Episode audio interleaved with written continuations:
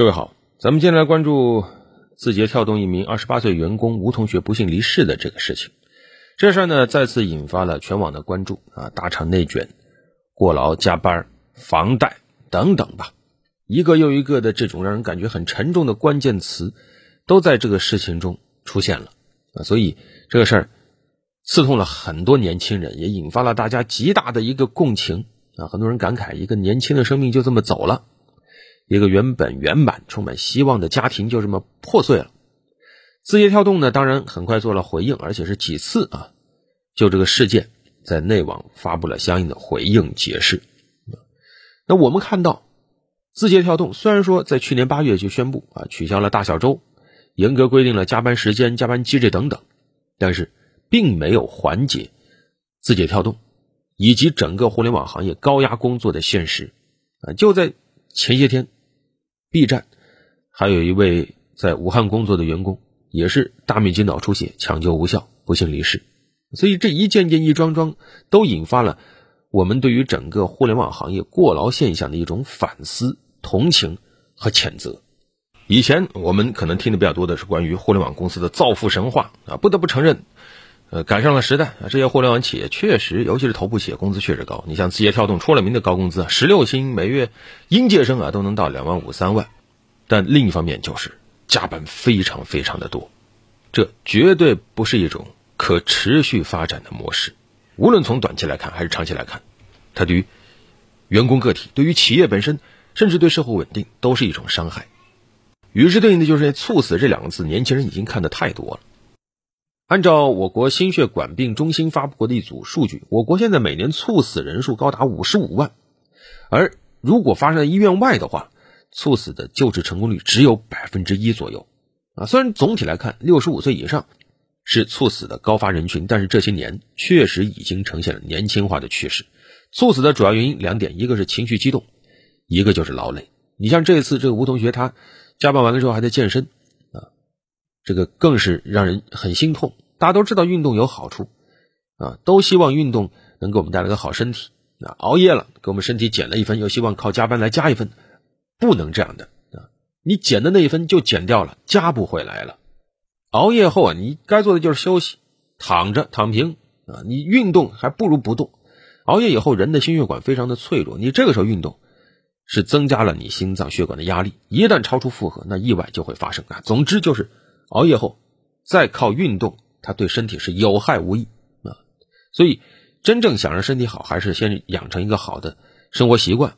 再循序渐进的锻炼，绝对不能图快，所以这是这个事儿首先让人很心痛的一点。另外一个呢，在这个事件中，大家还很关注，一个就是字节跳动应该承担怎样的责任？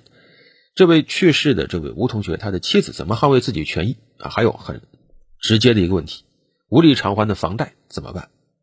这个事儿目前有一个很大的争议，就是说这个员工是下午六点以后在公司的健身房发生了意外，到底算不算工伤？按照工伤保险条例。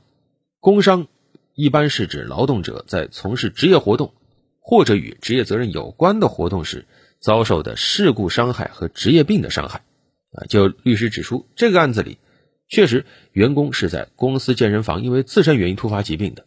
啊，但是如果是四十八小时之内抢救无效死亡，还是应该认定视同工伤，要享受工伤保险待遇。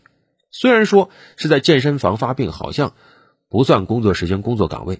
但是他是在公司的健身房啊，他也没有离开工作场所啊，你不能以下班打卡来判断他是不是处于工作状态。那么字节跳动，他应该承担怎样的责任呢？首先要看用人单位在职工出现突发疾病的时候有没有积极救治。这个时候其实不要马上站出来说啊要明确责任，这个时候尽力抢救是首先要做的，也是唯一的正确的处理方式。如果不幸离世了。认定工伤，员工没责任，那没什么好说的，享受工伤保险待遇。按照目前我国现行的工伤保险条例规定，那么职工因公死亡，其近亲属啊，从工伤保险基金领取丧葬补助金，还有供养亲属抚恤金、一次性工亡补助金等等。那么考虑到这个事件，其实主要就是考虑一个吴某的父母后续的赡养，还有他家的小孩在未满十八岁之前。没有劳动能力的这个阶段的抚养问题，而此外还有一个揪心事儿呢，就是目前这个事儿啊，他妻子已经说了，还有长达三十年、每月两万一的这个房贷啊，显然已经无力偿还了，下个月都还不了了。那么现在房子怎么办？房贷怎么办？那这个其实跟字节跳动就没有太大关系了，这涉及到这个吴同学的妻子应该怎么去理性的去处理这个事儿。实际上，房贷任何一个人在签订贷款合同的时候，都要做到一个对自己还款能力的评估啊。每一个人签这个。贷款合同的时候，都要考虑周全一点。当然，任何人都无法预见啊这种突发的疾病导致死亡这种情况。那么在这种情况下，他的妻子实际上如果说是贷款的共同借款人的话，那也是需要按照贷款合同约定履行还款义务的啊。当然，还有一种情况就是，如果他不属于夫妻共同债务，但是呢妻子是继承人的话，那么按照法律规定，房屋按揭贷款人死亡，那么继承人。依然要在遗产范围内承担责任，啊，遗产要偿还贷款，遗产被继承的要在继承的份额内承担还款责任。那现在很现实问题就是还款能力下降了，那无非就是第一啊，可以把房子卖掉，卖掉还清银行的贷款，也可以说把自己房子卖给这个有能力还款的买家，余下的部分贷款呢，通过银行办理一个转按揭，啊，转按揭就是。买房子的人，他在和银行建立新的贷款的关系，这样呢，对于业主也好，对于买主也好，实际上都能够降低损失和避免风险。当然，最好的办法还有一个就是和银行进行协商，调整贷款的年限。比如说当时申请，比如说还款期限十年啊，这个好像是三十年，那么申请能不能延长一定的时间？不过呢，这个时间要变更的话，要谨慎的考虑，因为按目前规定只能变更一次。